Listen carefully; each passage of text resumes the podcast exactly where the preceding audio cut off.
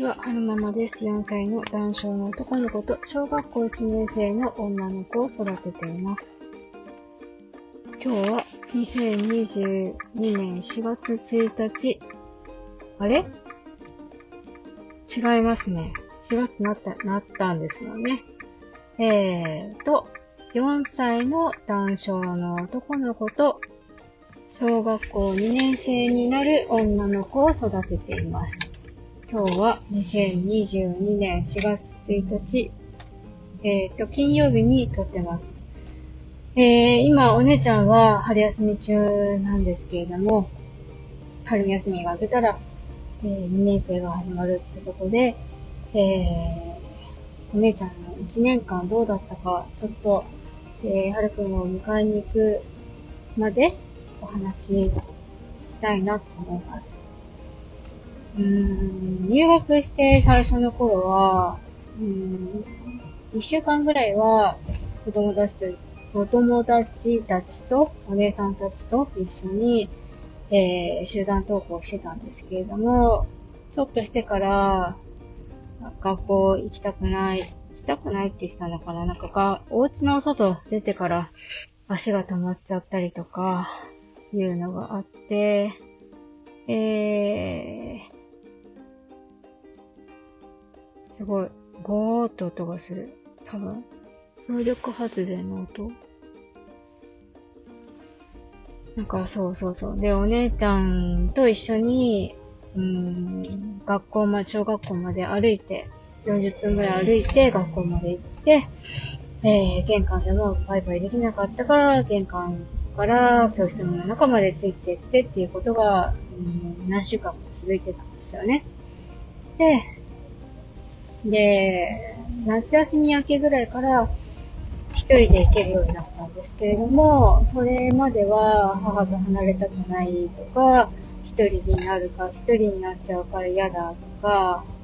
そんなことを言って泣いてたんですけれども、まあ、先生の話を聞いてると、朝はそうやって泣くけど、途中から泣き止んで元気に過ごすっていうふうに言ってたので、学校自体が嫌なわけじゃないのかなとは思ってたんですよね。で、様子見ながら、えー、過ごしてたんですけれども、あとスクールカウンセラーさんに相談してみたりとか、いろいろしてたんですけど、夏休み明けぐらいから一人で行けるようになって、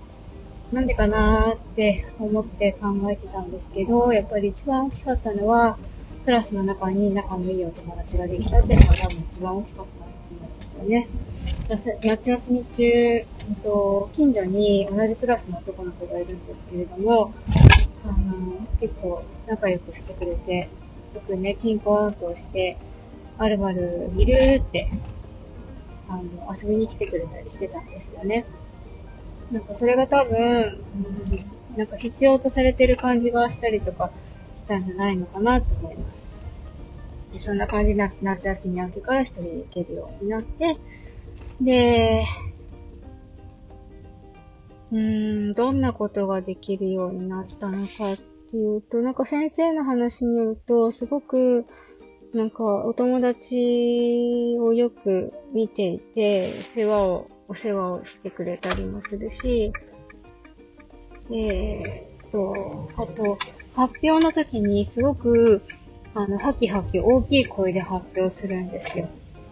それがすごく、とても素晴らしいって先生言ってましたね。あと、毎朝、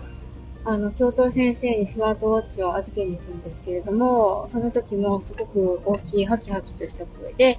失礼します。一年、いくみの〇〇ですって言うんですって。それがすごくなんか、あの、先生たちに好評らしくて、すごく立派な態度で、っていう風にね、いつも褒めてくださるんですよ。そういうのとか、あとは、うんと、字が綺麗ですね。担任の先生がすごく字が綺麗で、あの、書き方とかも結構、細かく注意してくれるっていうのもあって、字がすごく綺麗です。あと、お姉ちゃん自身も、えー、国語が好きって言ってるだけあって、なんか音読とか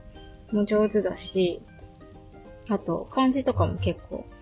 得意ですね。苦手なのは、お姉ちゃん自身も分かってる、気づいてるんですけど、算数が苦手って言っていて、あの、テストの結果とか見ていても算数が苦手なんだろうなっていうのはありますね。うん、なんかちゃんとじっくり考えれば答えられるんですけど、多分、あの、焦っちゃって、とりあえずなんか適当に答え 適当に答えてるっていう感じが見受けられるのが、時々算数にはありますね。なので、うん対策として100玉そろばん買ってみたりしてるんですけど、やっぱりなんだろうな、その数量感が多分身についてないんでしょうね。桁が大きくなってくるとよくわかんなくなってくるみたいなので、その、なんかもうちょっとこう、数量感を身につける、身につけれるように、日常の中で声かけとかはしていきたいなって思ってます。あとは、なんだろうな、すごく運動神経がいいので、縄跳びとか得意だし、あと、お友達に教えてもらって側転とかしてるし、あ、あとなんかクロッキー、クロッキーとかいうのがあるんですよ。クロッキーで、市から賞をもらってましたね。あの1年生代表して、あの先生が提出してくれたらしいんですけれども、賞をもらってました。そう。絵が。そう、なんかその色彩感覚とかも、あの、塗り絵見てるとすごくいいし、うん、そういうのもすごく才能だと思うので、伸ばしてあげたいなって思いましたね。なんか、そう、負けず嫌いで、ちょっとできないと、すごく、あの、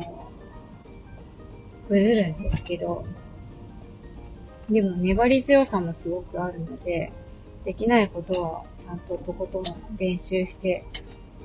できるように、できるようになるまで頑張る子なので、そういうところはすごくいいなって思ってますね。うーん今日からは、うんと、新しい学童さんに行ってるんですよ。前行ってた学童さんは、